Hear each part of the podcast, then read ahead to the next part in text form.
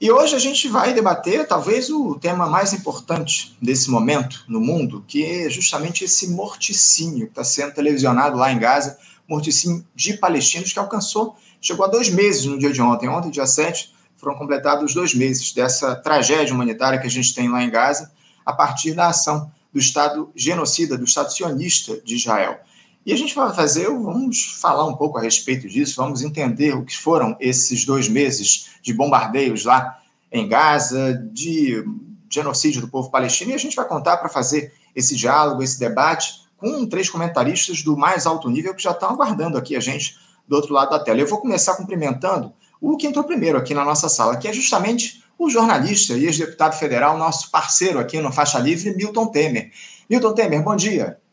Bom dia, Anderson. Bom dia a quem nos acompanha nessa tribuna democrática de debate. Milton, eu quero agradecer demais a tua presença mais uma vez com a gente aqui no Faixa Livre. Muito obrigado por fazer parte desse time que vai debater a questão palestina no dia de hoje, os dois meses de morticínio, de bombardeios lá em Gaza. Eu queria fazer uma observação. Sim. Eu queria até fazer uma... Eu gostaria muito de encontrar aqui um sacripanta sionista, que, aliás, foi responsável principal pelo processo que me condenou em, segunda, em primeira instância por antissemitismo, numa sala de audiência onde o único semita era eu, e que agora aparece no noticiário como cúmplice de atos de corrupção durante o governo Sérgio Cabral, para além de denúncia de agressão contra uma senhora na campanha presidencial no ano passado, na hebraica, que certamente não apoiava Bolsonaro com ele, que é o pilantra, esse Ari Berger, que eu gostaria de debater com ele publicamente para mostrar o que esse cara tem de falacioso, inclusive de hipócrita, ao tentar impedir, inclusive, os shows de Roger Waters no Brasil, invocando uhum. o antissemitismo. Enfim, é, era interessante colocar o outro lado radical aqui, porque eu me revelo partidário, radical desse lado de cá. Milton, eu prometo a você que a gente vai se esforçar para fazer esse debate aqui proximamente no nosso programa. De fato, é muito importante a gente trazer uma figura como essa, que toma posturas desse tipo. Agradeço, inclusive, a sugestão, a gente vai tentar fazer esse diálogo aqui no próximo ano no Faixa Livre. Mas agora eu quero continuar apresentando os outros debatedores aqui no dia de hoje, né? Eu já tenho também aguardando a gente para conversar aqui no nosso programa a Arlene Clemecha. Arlene Clemecha, que é historiadora, professora de História Árabe do Departamento de Letras Orientais da Faculdade de Filosofia, Letras e Ciências Humanas da Universidade de São Paulo e atual vice-diretora do Centro de Estudos Árabes da USP. Professora Arlene Clemecha, bom dia. Bom dia, Anderson, tudo bem? Bom dia, Milton. Bom dia, Helena, prazer estar com você aqui. Prazer. Obrigado, Arlene, pela sua participação aqui com a gente no Faixa Livre. Uma alegria te receber pela primeira vez aqui no nosso programa para fazer esse importante debate aqui nesta sexta-feira. E eu já estou aqui com o nosso terceiro entrevistado também, nos aguardando, terceiro comentarista, mas eu só preciso da câmera dele, porque eu não tenho a câmera dele. Agora sim, eu tenho a câmera dele aberta e eu vou apresentá-lo. Eu me refiro ao Sami El Jundi, ele que é médico perito, professor da Faculdade de Direito da Faculdade da Universidade Federal do Rio Grande do Sul e também consultor da Federação Árabe Palestina do Brasil, a FEPAL. Samir, bom dia. Bom dia, Anderson. Bom dia aos colegas de debate, Milton, professor Arlene. É uma satisfação poder compartilhar esse espaço com vocês. Aleikum salam. É uma satisfação nossa contar com a tua presença aqui, Samir, no, no debate importantíssimo que a gente vai fazer nesta sexta-feira a respeito da causa palestina, desses dois meses de bombardeios lá em Gaza. Agradeço demais a tua participação. Eu queria começar o nosso debate de hoje pela professora Arlene. Professora, há dois meses aí o mundo se choca com as imagens que chegam lá do Oriente Médio, com o processo de genocídio televisionado, do qual o povo palestino é vítima. O Estado sionista de Israel bombardeia sem trégua o território ocupado pelos palestinos. Aliás, até houve uma pequena pausa aí de alguns dias nas últimas semanas, mas ela foi rapidamente encerrada pela sede de sangue de Benjamin Netanyahu, que tem aí como objetivo exterminar a população palestina. Já são mais de 16 mil mortes registradas, sendo 60% delas de mulheres e crianças, em um cenário de horror que não é de hoje, né? Essa é a questão. Isso já dura ao menos sete décadas, esse processo, com os palestinos sendo alvos do Estado de Israel que não reconhece sequer as resoluções da ONU estabelecendo a adoção de dois estados. Aliás, a Organização das Nações Unidas, que tem sido incapaz de estabelecer uma solução para esse morticínio, cita que a faixa de Gaza vive um cenário apocalíptico, com milhares de pessoas sendo obrigadas a dormir pelas ruas e o colapso iminente da ordem pública. Arlene, eu te confesso que fica até difícil falar sobre esse cenário de horror sem embargar a voz, mas eu queria te passar logo a palavra para ouvir como é que você avalia esses pouco mais de 60 dias de bombardeios a Gaza e os efeitos que isso tem provocado, não só ao povo palestino, mas também ao mundo, né, professora? Olha, uh, Anderson, é, ficamos todos perplexos durante, diante dessa situação. Né? Em primeiro lugar, o grau de letalidade desse ataque, né? a, a falta de racionalidade, a falta de capacidade, por exemplo, nesse ataque de eh, Israel, Netanyahu, né? a sua alta cúpula, mostrar objetivos racionais, uh, planos para uh, cumprir o que é a meta deles de supostamente eliminar o Hamas, e, e simplesmente com, com, fake news, com um, um, um, todo um preparo ideológico da população, ou seja, com Uh, declarações por parte de ministros, né, do tipo, ah, eles não são humanos, são animais humanos, ou não há diferença, disse o presidente, né, não há diferença entre civil e combatente. Então, tem uma série de declarações acontecendo todo o tempo todo, desde antes do ataque, preparando a população para absorver o ataque como a coisa mais importante sobre a face da terra, porque se não atacarem os palestinos, haverá um segundo holocausto sobre os judeus. É esse o argumento que dentro de Israel se usa para juntar toda a população em apoio, e aqueles que não estão apoiando são silenciados pela censura, pela repressão. Prisões já aconteceram de pessoas por postarem uh, no Facebook, nas mídias sociais, opiniões contrárias a esse ataque. Então, tem uma máquina para justificar, de certa forma, sem nenhuma justificativa, o massacre, o morticínio de uma população civil. E o mundo assiste impassivo, não faz nada para parar. Tenta, né? Uma resoluçãozinha aqui, muito fraca, mas pelo menos era uma tentativa que foi encabeçada pelo Brasil. Agora, o secretário-geral da ONU chamou, invocou o artigo 99 para chamar uma reunião do Conselho de Segurança. O que, que vai acontecer nessa reunião? Nada porque o, cenário ali dos, dos, países não mudou. Os Estados Unidos, não obstante terem saído vários sinais de fissuras, de personalidades e funcionários de diferentes setores do governo americano quererem anunciar e mostrar que não há, eh, mas, mas não tem, mas o, o, o, a direção de Biden, né, a presidência, o governo americano e o Congresso Nacional americano estão unidos em justificar esse massacre como se fosse necessário para a segurança de Israel. Que segurança é essa? É, o governo israelense não está conseguindo mostrar para ninguém como que esse massacre vai garantir a segurança de Israel. Aliás, é óbvio que não se justifica matar 20 mil pessoas para justificar pra segurança nenhuma, mas é óbvio que isso significa a total falta de segurança porque o, o, o, clima que isso cria, a revolta que isso cria, não vai terminar, não é? Vai deixar um legado de, de um trauma, um legado de horror, uma, o mundo vai ter que lidar com esse trauma por muito tempo. E o que, e, e que desfecho isso vai ter? Então não tem qualquer cenário racional, não, não tem nem como racionalizar em cima do que está acontecendo, porque é de uma irracionalidade absoluta. A única coisa que a gente pode dizer é tem que parar? E o Brasil, e aí, na qualidade de brasileiros, o Brasil precisa, através dos foros multilaterais que participa, através do Conselho de Direitos Humanos da ONU, que já voltou a participar, através da Assembleia Geral, do próprio Conselho de Segurança e dos BRICS, o Brasil precisa pressionar, não é Israel diretamente, talvez, porque não tem racionalidade dentro de Israel, precisa pressionar os Estados Unidos todos os países do mundo, nesse momento, precisam pressionar os Estados Unidos, porque quem pode parar essa guerra são os Estados Unidos.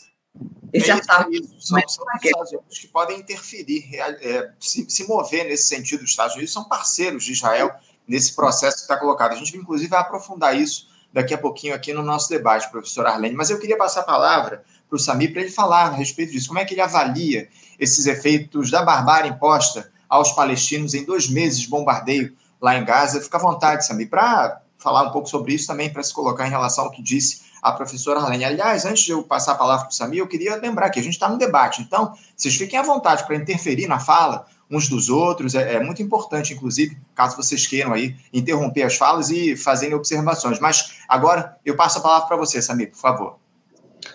Bem, Anderson, uh, de novo saúdo vocês, os nossos uh, ouvintes, assistentes que estamos acompanhando neste momento. Bem, os dados do que está acontecendo em Gaza são públicos e notórios, graças a todo um trabalho de, de mais de uma centena de jornalistas uh, no, no local, trabalhando, transmitindo as informações, uh, vários amadores né, que têm municiado tanto o jornalismo independente no mundo quanto diretamente nas redes sociais. Nós já temos aí pelo menos 71 jornalistas mortos e identificados claramente como alvos por Israel, né, tanto eh, na faixa de Gaza quanto na região do sul do Líbano, que agora também alveja e direciona seus, seus mísseis para locais onde a inteligência identifica a transmissão uh, de jornalistas. E nós estamos falando de nada menos do que o primeiro genocídio televisionado uh, da história da humanidade. Então, nós estamos assistindo, são mais em números redondos algo em torno de 25 mil mortos, dos quais metade disso são crianças, onde absolutamente nada está sendo poupado, e nós podemos pegar um compêndio de, de, de, de, crimes contra a humanidade, um compêndio de crimes de guerra, a Convenção de Genebra e todas as demais convenções que se seguiram, uh, e, e, seria pouco dizer que Israel descumpriu, uh, digamos, todas as normas uh, internacionais, uma a uma delas, em pelo menos mais de uma ocasião. Então, nós estamos falando de um Estado criminoso, claramente um Estado criminoso de guerra, praticante de crimes contra a humanidade, que o está fazendo na frente de toda essa mesma humanidade, na maior impunidade da história. Então, eu, eu não tenho absolutamente eh, nenhum problema em dizer é, que se Israel está preocupado com o novo holocausto, ele está praticando o novo holocausto. Nós estamos assistindo a um novo holocausto e não precisaríamos recorrer aos arquivos do Shin Bet, do Mossad ou das forças de ocupação israelenses, como foi necessário fazer com os arquivos nazistas para poder saber o que está acontecendo com as pessoas, porque isso está sendo televisionado e enviado para todo mundo assistido uh, ao vivo.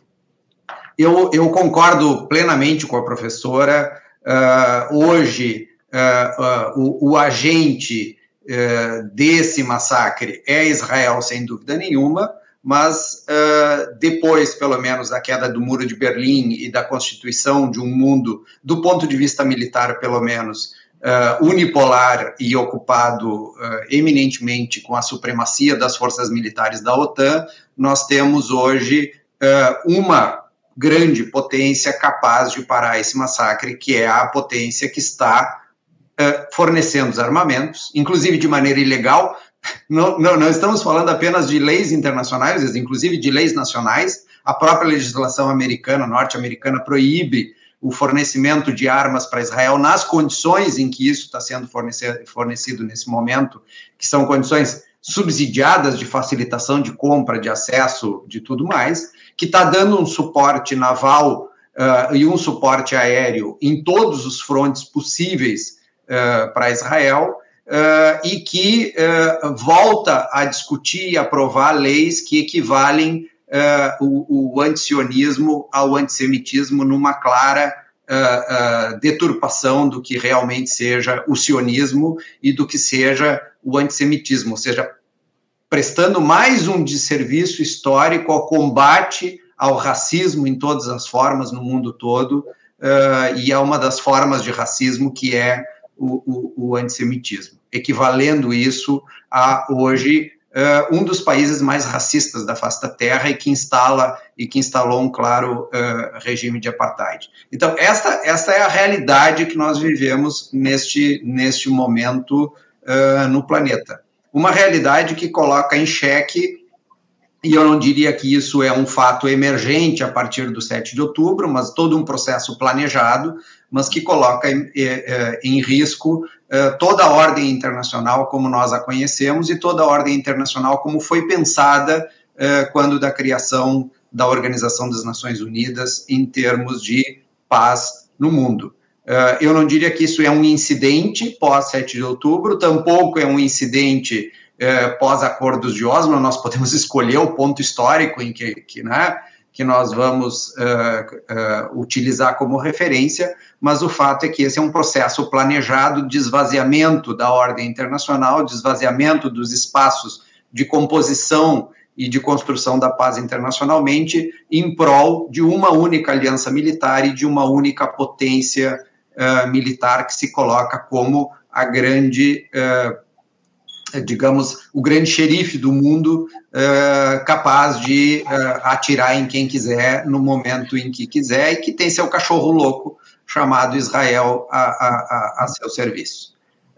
então, para introduzir o tema, me parece que era, era isso que eu teria para colocar. Perfeito, tá ótimo. Obrigado, sabe, pela tua primeira participação aqui com a gente. Eu já vou passar a palavra logo para o Milton Temer, Milton. Tua vez de analisar aí esse processo tenebroso que a gente tem acompanhado em tempo real nessa espetacularização da barbárie e do extermínio de um povo, Milton. Meu caro Anderson, minha única dúvida é se a gente deve tratar desses dois meses como se a coisa, como pretende uma grande parte da mídia corporativa, dizer que isto que está ocorrendo é consequência de uma iniciativa do Hamas em 7 de outubro, como se nada tivesse acontecido antes. Eu me permito ler um trecho, um parágrafo apenas de um texto de um autor, rapidamente. Para se justificar, o terrorismo de Estado fabrica terroristas, semeia ódio e colhe árabes. Tudo indica que essa carnificina de Gaza, que, segundo seus autores, pretende acabar com os terroristas, logrará multiplicá-los. Desde 1948, os palestinos vivem condenados à humilhação perpétua. Não podem nem respirar sem permissão. Perderam sua pátria, suas terras, sua água, sua liberdade, seu tudo. Nem sequer têm direito de eleger seus governantes. Quando votam em quem não deve votar, são castigados. Gaza está sendo castigada. Converteu-se uma ratoeira sem saída desde que o Hamas ganhou limpamente as eleições de 2006. Sabem de quem é esse texto? Não é de nenhum árabe, nenhum palestino, nenhum combatente permanente da causa. É um dos maiores humanistas que a nossa humanidade conheceu no século XX e agora. E esse texto foi escrito em 2012 2012, há mais de 10 anos atrás, por Eduardo Galeano. Insuspeito, uma pessoa que ninguém pode vincular especificamente a ser um militante da causa palestina exclusivamente, porque é um, um militante do humanismo. E é importante considerá-lo, porque mostra que esse episódio que nós estamos vivendo hoje é apenas mais um numa sequência de décadas a que vem sendo submetido e, como bem falou Sami, esse holocausto, um verdadeiro holocausto, o povo palestino. Eu entendo que nós temos que é, é, considerar o aspecto positivo do que está acontecendo. Independentemente de tudo que foi feito pela mídia e pelos governos dos países capitalistas ocidentais, a verdade é que no último, a última reunião do Conselho de Segurança, antes dessa que se anuncia agora, a embaixadora dos Estados Unidos, que era uma das mais duras defensoras de Israel se absteve da última resolução. Se absteve para, inclusive, é, é, um certo desencanto do embaixador de Israel, porque eles votavam sempre juntos. Mas por que, que ela se absteve? É porque, independentemente de tudo que foi feito pela mídia, a verdade se impôs, independentemente de tentarem omitir essa verdade. Por quê? Aqui nós temos exemplos claros, tanto pela CNN como pela Globo News comentaristas, que até alguns até que eu reputava com uma certa imagem de isenção, entraram direto na denúncia do terrorismo brutal de Hamas contra Israel, como se Israel tivesse um direito de defesa pelo qual, por conta de 1.200 mortos que ninguém sabe em que condições apareceram, porque hoje começa a se registrar claramente que o alvo do Hamas naquela ocasião era a base militar dentro de um kibbutz. Alguns desses mortos, ou talvez muitos desses mortos, produtos de força de fogo amigo provocado pela própria repressão de helicópteros de Israel atirando em pessoas que corriam em campo aberto, e que, no entanto, por conta desses supostos 1.200, já causaram mais de 1.800, de 1.800 mortos, nesse 18 mil mortos, nesses 60 dias. Palestinos. E como bem lembrou Sami, jornalistas. Hoje a Folha de São Paulo, que não pode ser acusada de pró, que era uma dos que estava nesta pauta da, da denúncia da barbárie do Hamas, denuncia mostra que a investigação das agências internacionais comprova que os alvos de jornalistas no atentado lá no começo de novembro foram eles foram alvos de tiros de metralhadoras e de armamento israelense, onde foi morto um jornalista e vários ficaram feridos. Isso para não falar do, dos, dos snipers anteriores que mataram aquela jornalista da Al Jazeera, no, numa, bem antes de acontecer o episódio do então, Shirin Abu Akler. Hein? Shirin Abu Akler. Maravilha lembrar, Samir. O que, que eu vejo nisso de importante? É que, independentemente dos comentários canalhas, partidários, absolutamente parciais, as imagens que ilustravam esses comentários em todo o mundo começaram a criar uma. Porra, peraí, o terrorismo do Hamas é tão grande assim que a gente encontra os chamados depoimentos de israelenses, todos eles bem vestidos, em apartamentos assim arrumados, como os nossos aqui no Brasil, enquanto do outro lado, quando se mostra as imagens de Gaza, é de bombardeios destruindo edifícios em áreas civis, bombardeios que se realizam covardemente, porque não existe defesa antiaérea, não existe defesa antiaérea em Gaza. Não, não existe sequer um exército organizado em Gaza. Existe um Hamas, que é um partido político com sua nesse, não, eu não diria que é direito de defesa, mas com a sua obrigação de resistir ao ocupante.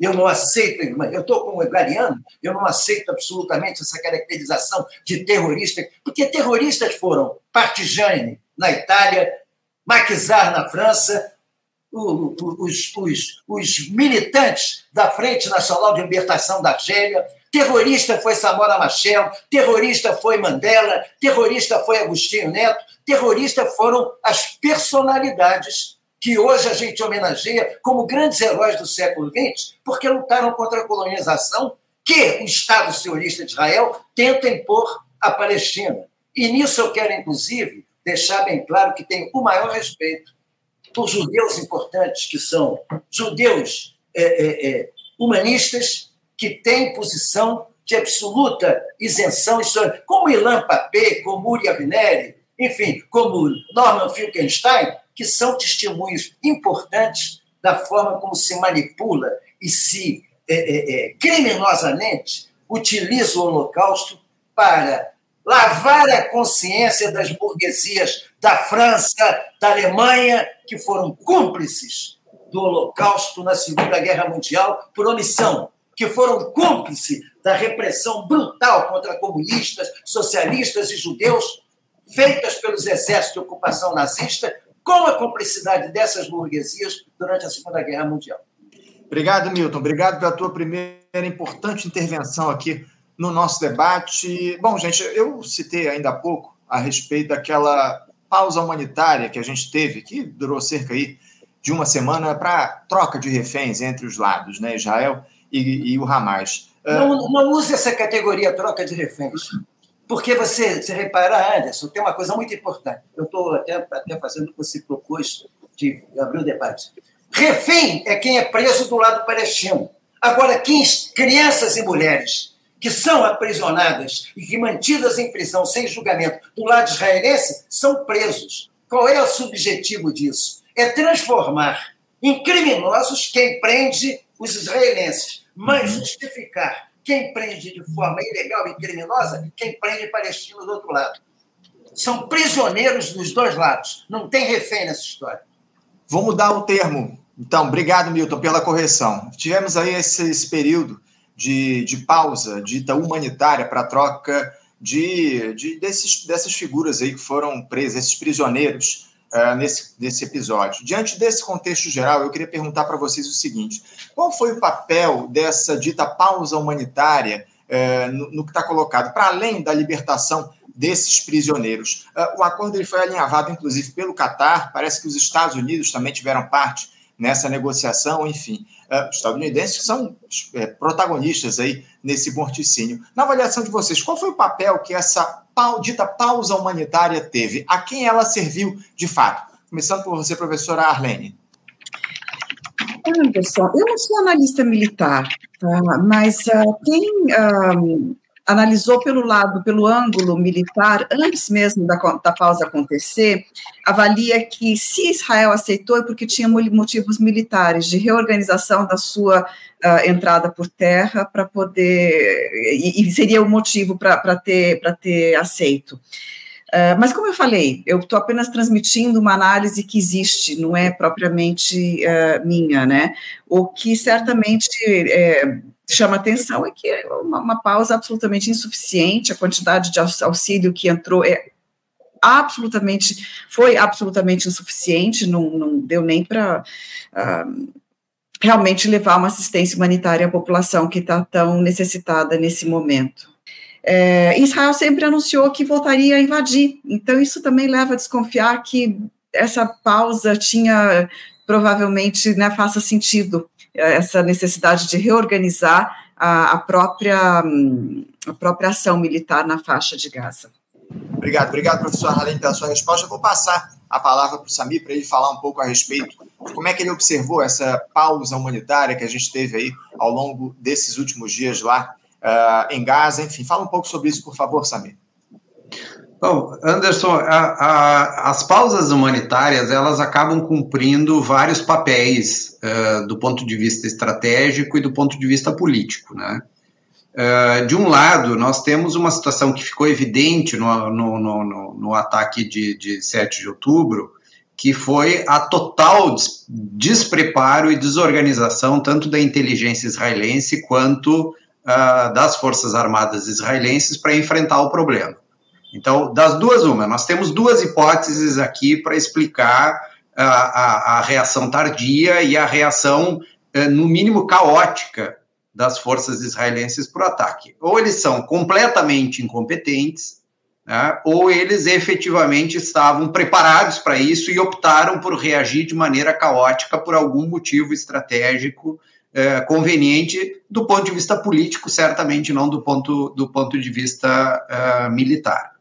Está claro que a, a, chamada diretriz Hannibal, que teria sido suspensa já há mais de 10 anos, uh, estava em vigor e que uh, já há uma série de dados e informações de que os pilotos de helicóptero que responderam imediatamente uh, ao ataque estavam não estavam conseguindo contato uh, com os seus comandos e, e, e, optaram por atirar nos civis a partir de uma diretriz uh, de não é, impedir a tomada de reféns. Quer dizer, eu não chamaria, o Milton chamou isso de, de, de, fogo amigo, né? eu chamaria isso de fogo inimigo interno, né?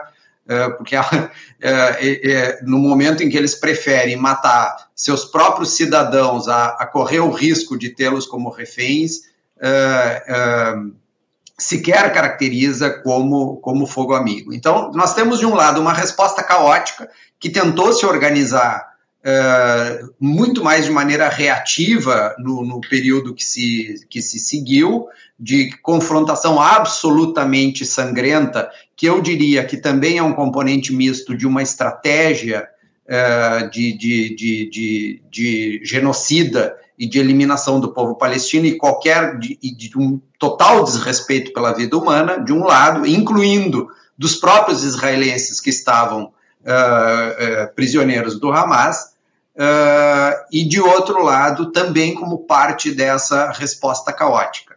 Então, a pausa humanitária, ela, do ponto de vista militar, ela serve ao propósito de reorganização de planos estratégicos. Eu não tenho dúvida disso, que ela interessava para Israel no sentido de é, tentar se reorganizar e ter um plano efetivamente de ocupação. A gente nota claramente que depois da, da, da, da pausa humanitária, eles vêm organizados com um plano de ocupação da faixa de Gaza já devidamente estruturado, que continua sangrento. O fato de estar organizado não, né, não modificou o seu caráter apocalíptico, para usar a, a, a, expressão que, que os órgãos das Nações Unidas estão usando uh, no dia de hoje.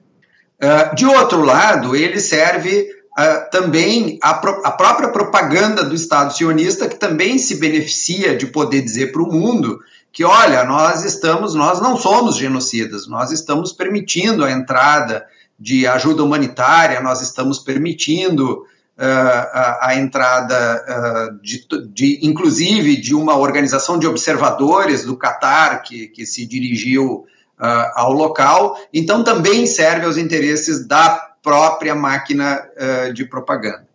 Uh, e, em última instância, serve a possibilidade de abrir um espaço para uma negociação política que corre nos bastidores. O fato é que está evidente neste momento, infelizmente, isso e tudo isso, a política é lenta, né? Quando comparada com os tiros de metralhadora e os, e o disparo de mísseis, a política é lenta, a política internacional é mais lenta ainda, uh, mas abre a possibilidade para uma negociação frente ao que se coloca neste momento como uma insustentabilidade da atual situação. Então, me parece que o mundo se cansou, uh, o secretário-geral das Nações Unidas apela para o artigo 99, eu não me lembro de nenhum registro anterior do secretário ter apelado uh, para o artigo 99. Nós temos agências das Nações Unidas uh, uh, se ladeando no sentido de se posicionar claramente que, que está em falência o próprio sistema das Nações Unidas neste momento, né, toda, toda a estrutura, uh, e, a, e, e a situação se torna insustentável. Então, esse, eu diria que, que essa pausa humanitária serve para tudo isso, né?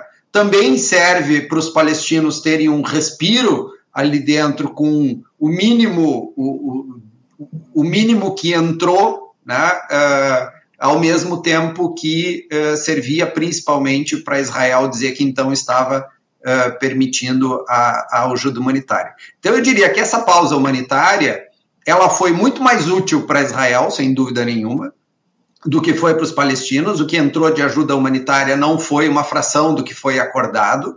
Uh, Israel utilizou o, o, o, Hamas de novo como desculpa para romper a trégua. Né?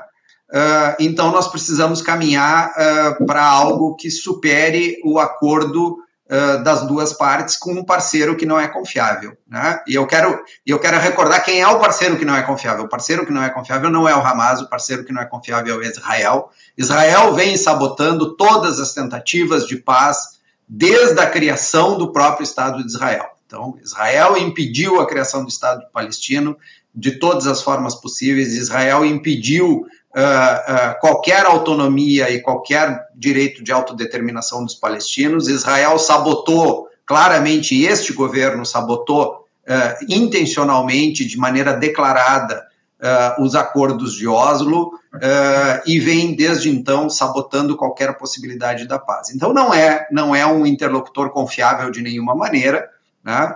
É um interlocutor, interlocutor que tem uma agenda clara, uma agenda de extermínio, não é outra, é uma agenda supremacista, é uma agenda colonialista, é uma agenda de extermínio, uh, e que até agora esta, esta pausa serviu muito mais a, a essa agenda uh, do que aos palestinos. Infelizmente, uh, a impressão que, que passa é que o mundo ocidental, que se construiu em cima de projetos colonialistas históricos e do massacre de populações civis ao redor do mundo, na América Latina, na África e na Ásia, uh, parece que aumentou seu nível de tolerância né, ao nível de sangue que eles conseguem suportar e ao cheiro de podre que eles conseguem suportar. Então, uh, vamos ver até onde uh, o, o, o, Ocidente consegue, né, usando me lembrando da prática dos perfumistas na França na Idade Média, né? Uh, cobrir o, o, fedor de podre que exala de Gaza com seus perfumes até quando eles aguentam isso e as coisas começam a mudar. Obrigado, obrigado, Samir, pela tua resposta. Milton, eu vou te passar a palavra para você ficar à vontade para falar também a respeito dessa dita pausa humanitária, mas eu quero aproveitar também e começar a trazer alguns dos inúmeros questionamentos que eu estou recebendo aqui dos nossos espectadores no chat. Eu vou trazer a palavra do Leandro Parra. O Leandro concorda com a tua última fala e diz aqui o seguinte, ô Milton. Esse é o ponto, Milton Temer. Mas, camaradas, a burguesia árabe também não é cúmplice nesse processo de massacre do povo palestino? A palavra é sua, Milton.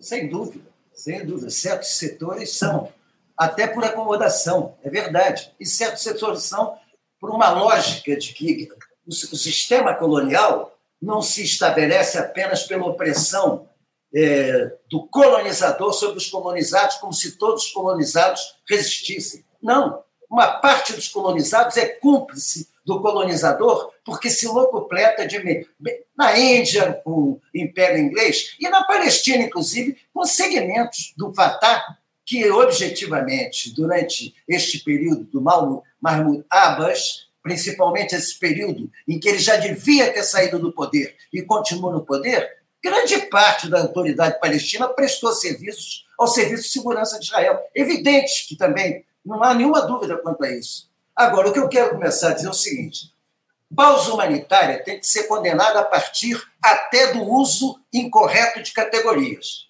Porque pausa humanitária pressupõe que as partes têm igualmente sentimentos humanitários e se respeitam numa pausa que ambos os lados humanitários vão respeitar. Não.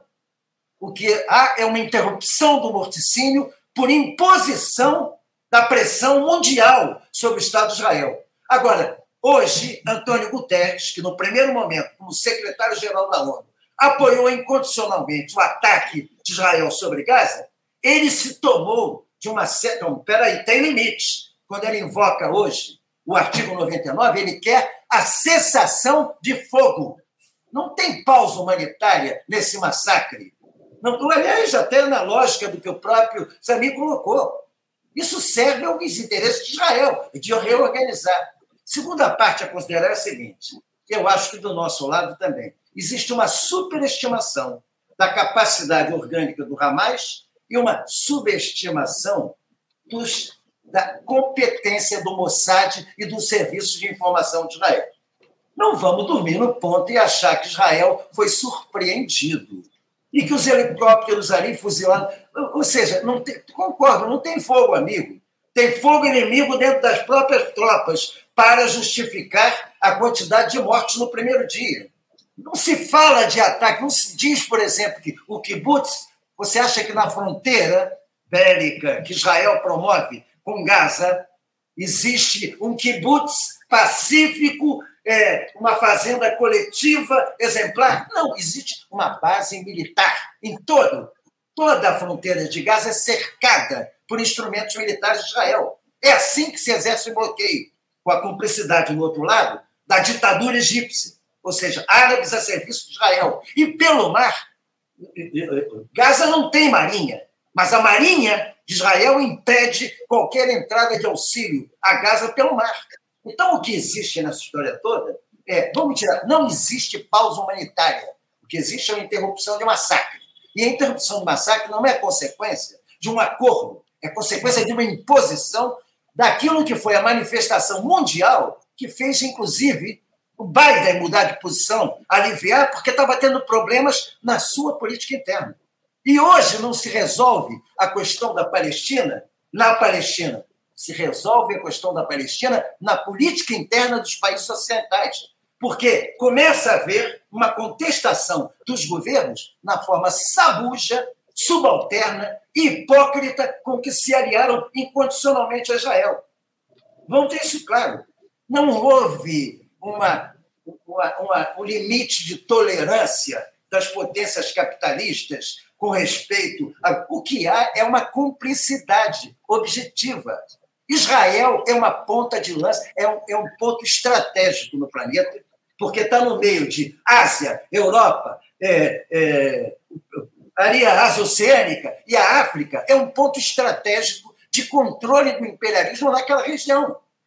Israel não. Israel é um ponto avançado que está se tornando tão forte, até porque tem um dos maiores potenciais, um dos maiores arsenais nucleares do mundo, é um dos maiores. Se for fazer um estabelecimento entre arsenal nuclear e população, eu, eu, eu, eu sou capaz de arriscar que o de Israel fica na frente União, da Rússia e dos Estados Unidos, se considerar proporcionalidade em relação às populações. Então, objetivamente, não pode haver moderação, não tem pausa humanitária, tem uma cretina interrupção de massacre por pressão social que não pode se interromper. E mais, a pressão social é tão importante que ontem um dos comentaristas da Globo, no seu artigo no jornal, Guga Chakra, claro que não deixando de citar a, o direito de Israel a responder ao Hamas como se o Hamas, superestimação do Hamas.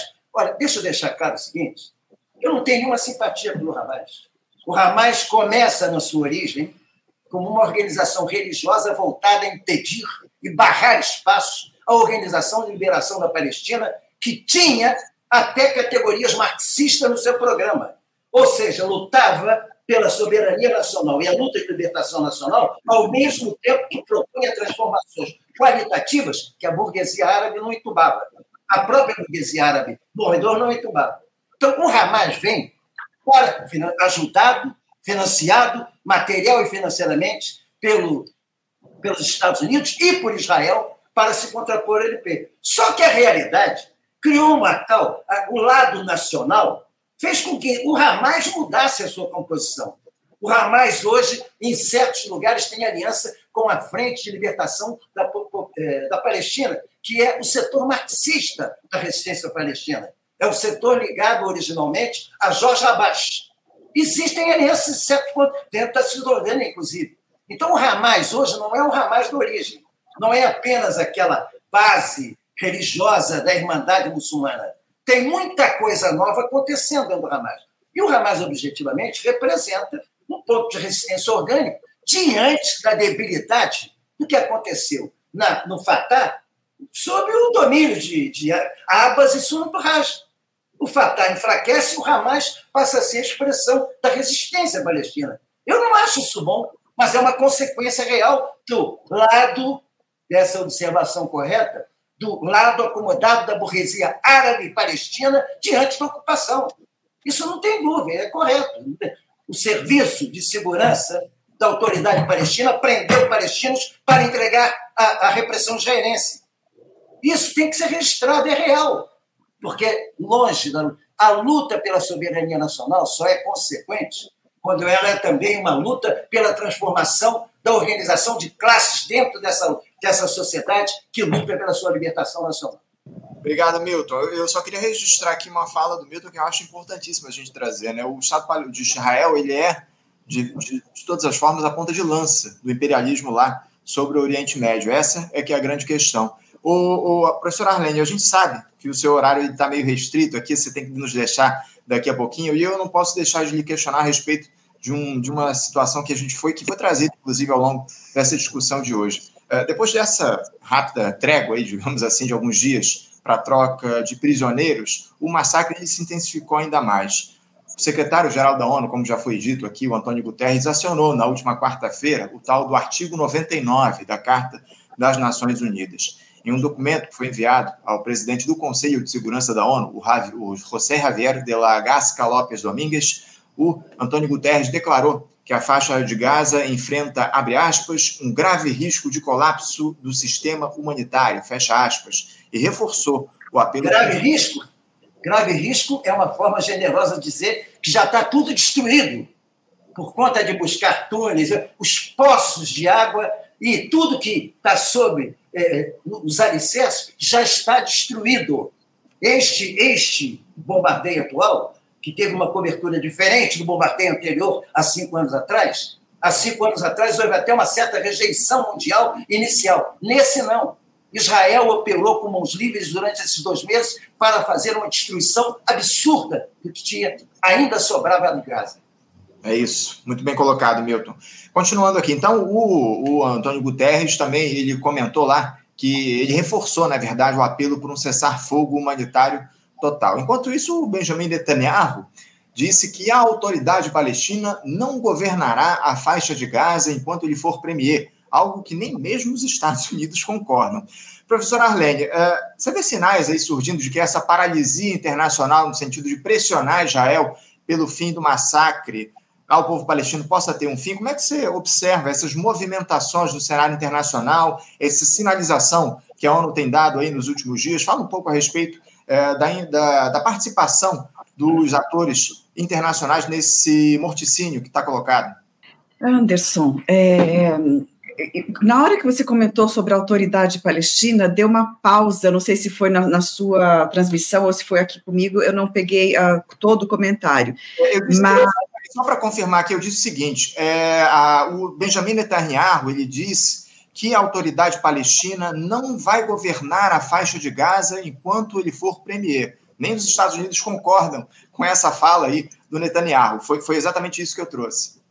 É, obrigada, obrigada. Então, justamente porque uma perspectiva que tem, que foi aventada no começo por, pela esquerda israelense, veja, esse governo não é esquerda sionista, é a extrema direita sionista que esse governo representa, mas a esquerda sionista e com certamente bons olhos dos Estados Unidos viria como positivo um plano que eliminasse o Hamas, o que a gente sabe que é impossível. Você não elimina o Hamas desse jeito, né?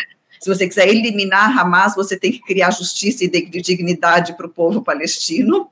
Mas, assim, então, voltando para a narrativa, né? A narrativa era, então, eliminando-se o Hamas, criaria-se ali, colocaria-se em operação um governo da autoridade palestina na faixa de Gaza. Por quê? Porque a autoridade palestina é manejável ela, ela faz o jogo israelense e norte-americano. Então, quando o governo Netanyahu anuncia que sequer esse plano seria da esquerda, o centro, mainstream israelense, norte-americanos viriam com muitos bons olhos, é o que, é o que mais vem como, como saída possível para o atual cenário é esse. Né? Então, quando Netanyahu diz isso, ele simplesmente acrescenta mais uma uh, mais um, um, um, elemento ou declaração de cunho de intenção genocida.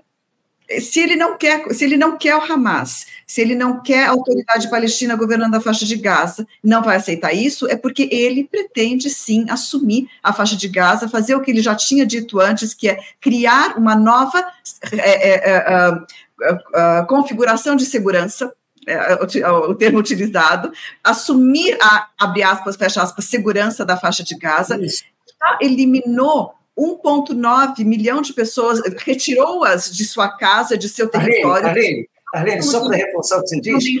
no sul. Arlene, Portanto. Arlene, me permite, só para reforçar o que você diz, o Netanyahu recupera algo que foi denunciado por Ariel Sharon quando retirou as tropas de Israel de Gaza e cercou Gaza, ele sabia que não precisava estar com as tropas lá dentro, bastava cercar, ele ia ter uma reunião de governo. Ele dizia: aquilo é uma ocupação e nós temos que ceder e sair fora. O Netanyahu quer estabelecer ocupação sem dizer que é ocupação, é controle de segurança é, esses termos, né? Eu costumo falar para os meus alunos que se quiserem viajar para os territórios ocupados e começar a coletar os, a terminologia, dá uma tese de doutorado, porque é, é uma narrativa muito uh, uh, uh, intencional e perversa, sabe? Os termos utilizados, por exemplo, uma ala num checkpoint uh, reservada para quem eles pretendem, né, que passe, chama, tem o, o nome de uh, passagem humanitária, né, num checkpoint, o que, que, tem de humanitário no checkpoint? Então, tem uma terminologia terrível aí. Mas, voltando à questão aqui uh, desse governo atual, ele, ele, ele anunciou né, para todo mundo ouvir as políticas que vinham sendo executadas de uma maneira muito uh, paulatina e, e, e, e devagar por governos anteriores, de centro, ou até mesmo anteriormente, os trabalhistas, né, que não deixam de ser o centro também, o mainstream uh, sionista israelense. Mas o que esse governo fez foi, de repente, de uma hora para outra, assumir que quer uh, realizar a limpeza étnica da Cisjordânia, já tinha falado isso antes, já vinha anunciando que a Cisjordânia precisa é, de alguma queria queria ocupar, né, assumir a anexação da Cisjordânia. Esse governo já tinha anunciado que iria anexar a Cisjordânia, mas o governo israelense até hoje, nesses 75 anos, nunca anexou a Cisjordânia porque tem o que eles chamam do perigo demográfico, mais uma vez a terminologia, ou seja, tem muito palestino na Cisjordânia. A mesma coisa a faixa de Gaza, agora não se anunciava até hoje um plano para anexar a faixa de Gaza porque é muito densamente povoado, 2 milhões de habitantes não interessava ter que lidar com esse, o que já não seria na terminologia deles um perigo, seria uma bomba demográfica. Agora, se um governo de extrema direita consegue realizar limpeza étnica, consegue mais uma vez criar um, um, um momento de Nakba extrema, porque a Nakba ela é contínua, mas criar um, um, momento, e a gente não precisa do termo holocausto, porque a gente tem o termo Nakba, para falar do desastre palestino, para falar da limpeza étnica e do genocídio palestino. Então, se ele consegue transferir essa população ou condensando ela, exprimida no sul, ou de preferência para fora da faixa de Gaza, ele realiza os planos que vem anunciando desde que assumiu em janeiro. E mais, nesse atual contexto, de uma década para cá, se confirmou, se descobriu e depois se confirmou o, a existência de gás no mar de Gaza. Então, agora tem também um recurso natural que interessa explorar e que antes não estava na equação. Então, sempre houve, sim, um projeto de grande Israel, que seria no mínimo do Jordão ao Mediterrâneo, mas o grande Israel mesmo pretendem que seja mais do que isso. Né? Agora, a outra parte dessa pergunta diz respeito a uh, quem pode parar essa guerra, como que sinalizam as forças que podem interferir, e também eu queria acrescentar aí a questão da regionalização.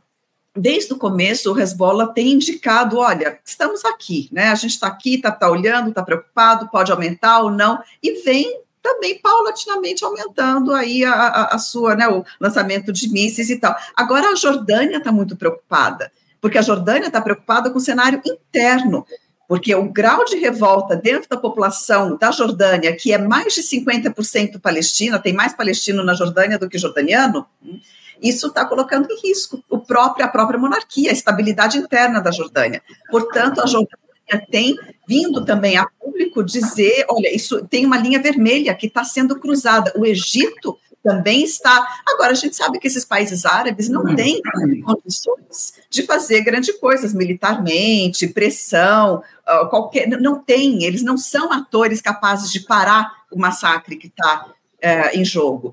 Mas a única forma que eu consigo vislumbrar é exatamente o que eu falei: é pressão sobre os Estados Unidos, vindo de foros de conjuntos de países no Oriente Médio, no Golfo, uh, no BRICS e foros multilaterais sobre os Estados Unidos. Eu, eu não consigo vislumbrar outra forma. A outra forma é guerra total. Isso está em risco, e não é à toa que o secretário-geral da ONU invocou o artigo 99, porque o risco de guerra total é muito grande. A Palestina volta a ser o centro da conflitividade mundial. É isso que a gente está vendo. E vocês me desculpem, eu preciso ir mesmo. Eu passei do limite do tempo que eu já tinha anunciado que eu poderia ficar com vocês. Professora, eu quero agradecer demais a sua presença com a gente aqui no Livre. Muito obrigado por fazer esse debate importantíssimo e eu espero contar aqui com a sua participação e outras oportunidades para a gente falar a respeito desse caso. Professora, obrigado, um abraço e um bom dia. Segue, Arlene. Obrigado, professora. Foi uma honra. Nada, honra foi minha estar com todos vocês. Um abraço, até a próxima. Estamos aqui com a professora Arlene Clemente, professora Arlene Clemente, fazendo esse debate importantíssimo. Ela que é historiadora professora de História Árabe do Departamento de Letras Orientais da Faculdade de Filosofia, Letras e Ciências Humanas da Universidade de São Paulo e atual vice-diretora do Centro de Estudos Árabes da USP. Ô, Samir, eu quero te passar a palavra para que você fale também um pouco a respeito dessas palavras aí da professora Arlene, que eu trouxe também nesse questionamento a respeito do papel dos atores internacionais nesse conflito e também é, da construção de narrativa a partir do Benjamin Netanyahu, que a gente tem observado, como o próprio Milton trouxe aqui para a gente. Fala um pouquinho a respeito disso. Anderson, eu, eu quero pegar um, um, um, gancho um pouco no que o Milton falou antes na, na, na e numa pergunta que é recorrente, né? Uh, sobre a questão do papel dos países árabes e das, das pequenas burguesias e das burguesias árabes é, nesse conflito. Uh, primeiro, uh, a gente não pode cair numa armadilha, que é a armadilha do discurso étnico ou do discurso religioso, quer dizer, uh, que existiria um compromisso com os palestinos em função do mundo islâmico, ou que existiria um compromisso dos palestinos em função de serem árabes, porque o mundo não funciona dessa maneira. Né? Uh, e, e, não é esse tipo de, de, de, redução étnica ou de redução uh, religiosa que nos interessa. O, o, imperialismo, o colonialismo é um projeto transétnico, transreligioso, é. né, histórico, uh, que, que, que se utiliza de agentes locais e que se reproduz no, nas relações de poder regional e nas relações de poder uh, local. Então, nós temos o, o macroimperialismo e temos os microimperialismos em, em cada lugar. E nisso é importante recordar o papel do, do, do, dos palestinos uh, na história do mundo árabe. Né? Num primeiro momento, a gente tem uh, essa divisão artificial dos países árabes a partir da, da, da, da concessão, uh, concessão, entre aspas, né? Das grandes potências, desde a aliança com os árabes na Primeira Guerra Mundial e das promessas feitas pelas potências ocidentais para os países árabes. Então, quando se instala o conflito na Palestina, a gente tem um monte de países ali surgindo a partir de acordos com o Ocidente que têm seus próprios interesses com a sua própria. com as suas próprias burguesias nascentes locais, né, mas especialmente uh, os clãs que controlam, que controlavam o poder em cada região. E essa situação muda de figura é, é, é, na medida em que esses países se estabilizam e surge a própria resistência palestina, organizada mais tarde em torno da Organização para a Libertação da Palestina, da qual o Milton lembrou muito bem, que tinha como força principal o Fatah e a Frente Popular, a Frente Democrática Popular de Libertação da Palestina, ou seja, os grupos sociais-democratas, socialistas e, e, e, marxistas dentro da resistência palestina, que, que lutam abertamente declaradamente pela constituição de um Estado laico, democrático, de matiz uh, social-democrata, socialista na região. O que coloca em perigo a existência de todas aquelas ditaduras e proto-ditaduras e monarquias uh, que se instalaram a partir e com o apoio com a sustentação, porque lhes interessava uh, das potências uh, ocidentais. Então, o, o, o problema da, da, da Palestina é, é, um problema democrático na região. É, um, é, é, o problema da democracia na região. A, a Palestina não é um perigo para a existência de Israel, senão para a existência de uma Israel em apartheid, de uma Israel enquanto Estado uh, racista. Uh, porque não é um perigo para a existência de uma Israel democrática. E a Palestina é um problema para os países árabes, porque justamente há um enclave e há, e, e há, um, e há uma resistência histórica em torno de um projeto secularista, democrático e de matiz socialista na região, coisa que nenhum daqueles emirados, ditadores, proto-ditadores e candidatos a ditadores uh, estaria disposto a, a, a, a tolerar. Então, é, é, o, que, o que nós estamos falando é por que quem se beneficia do atual estado das coisas não não apoia os palestinos, porque não quer mudar o estado atual das coisas. Né?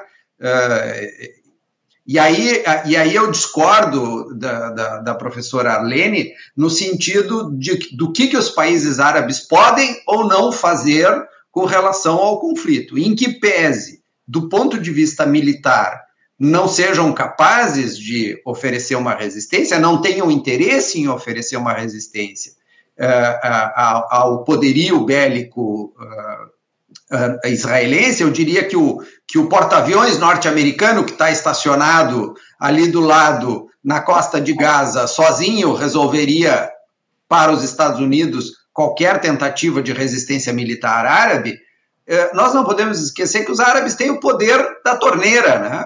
É só fechar a torneirinha. Mas eles, e não é que eles não possam fechar, não sou ingênuo, né? É, haveria consequências sérias para os países árabes em qualquer tentativa de fechar a torneira ou que fosse reduzir o fluxo da torneira, né?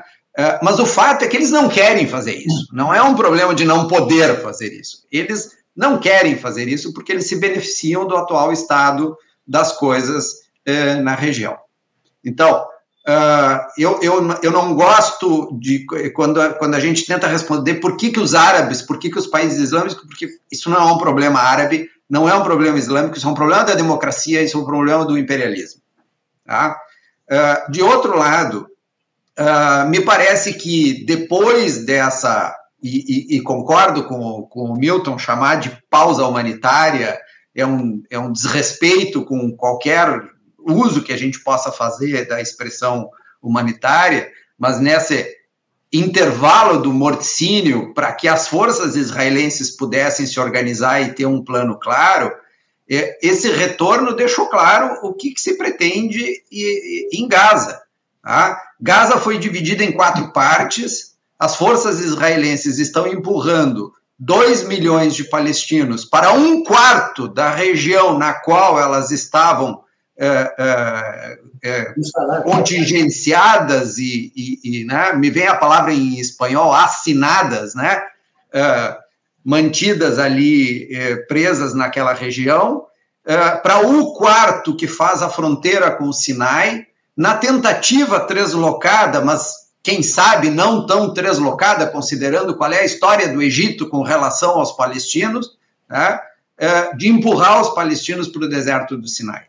Então, hoje o plano é, sim, ocupar Gaza, o plano é transformar Gaza em mais colônias israelenses e empurrar os palestinos para um quarto do território que eles ocupavam em Gaza, no maior deslocamento da história de massas humanas que já se viu e numa repetição da Nakba multiplicada por três.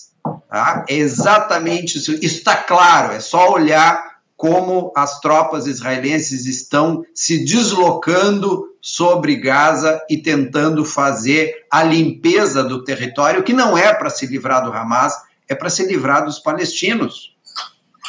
Isso é, é, é, é tu, tu não destrói o Hamas. Primeiro, o Hamas, como todo movimento de resistência, e eu Estou plenamente de acordo com o Milton, eu não tenho particularmente nenhuma simpatia pelo, pelo, pelo, pelo Hamas em, em especial, uh, pelos compromissos históricos, pela sua origem, por tudo que representaria em termos de um governo palestino de viés religioso, que não é o meu projeto e certamente não é o projeto da maioria dos palestinos, que sempre sonharam com um Estado laico.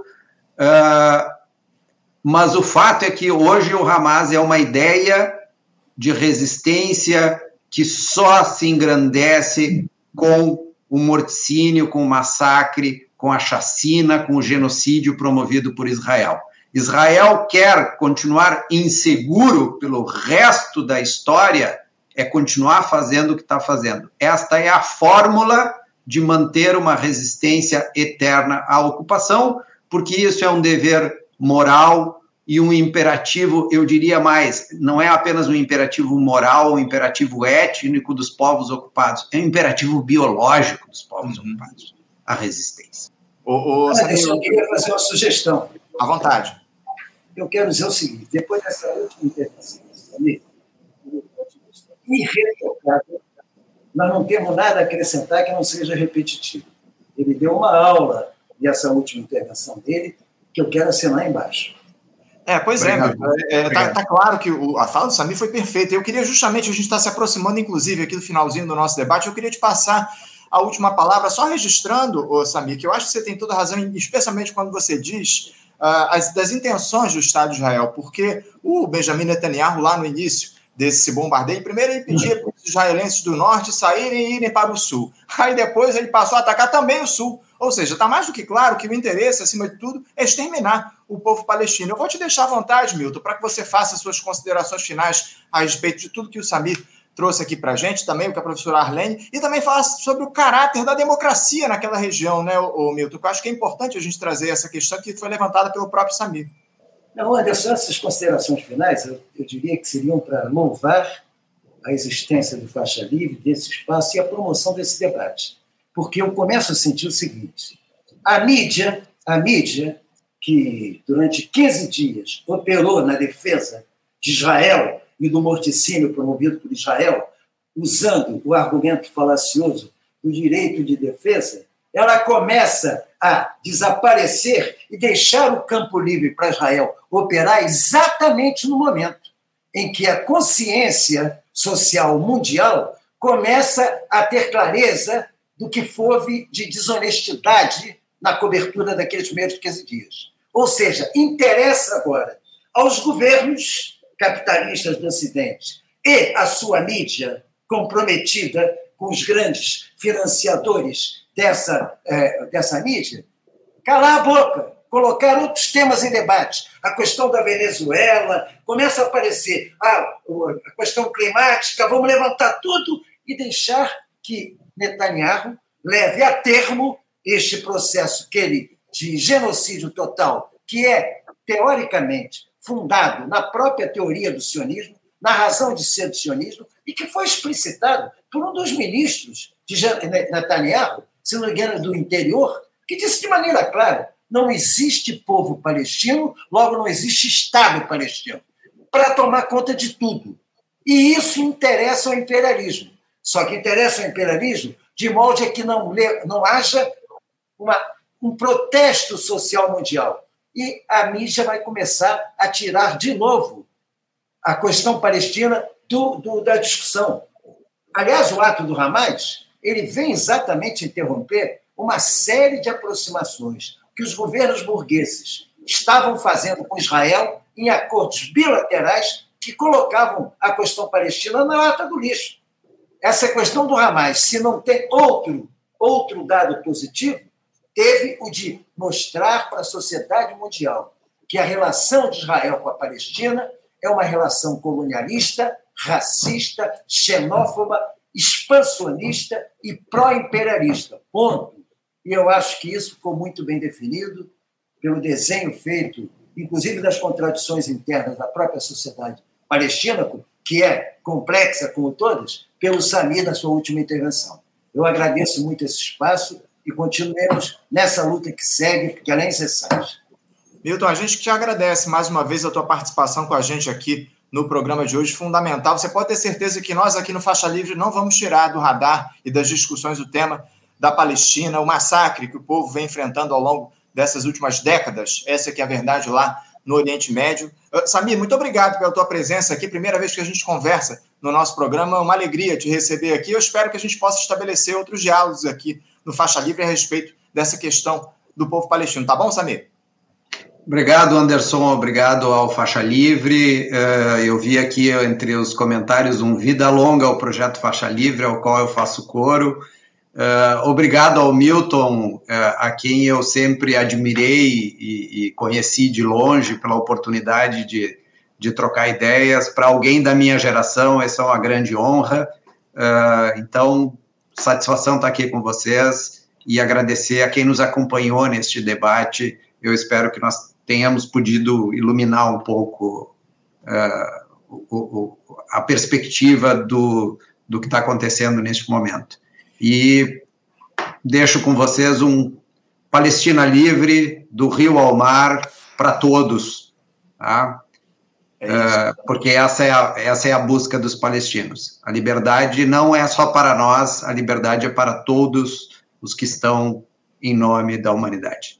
Não tenha dúvidas. Muito obrigado, Osami, pela tua participação. Só lembrando aqui os nossos espectadores, você citou o Faixa Livre, o projeto completou 29 anos no último dia 5, começou no rádio aqui no Rio de Janeiro, agora a gente está aqui na internet. O Milton é um dos precursores desse projeto, foi inclusive apresentador do Faixa Livre durante algum tempo lá atrás, Milton. Eu quero, acima de tudo, agradecer sempre. Você ainda não era nascido.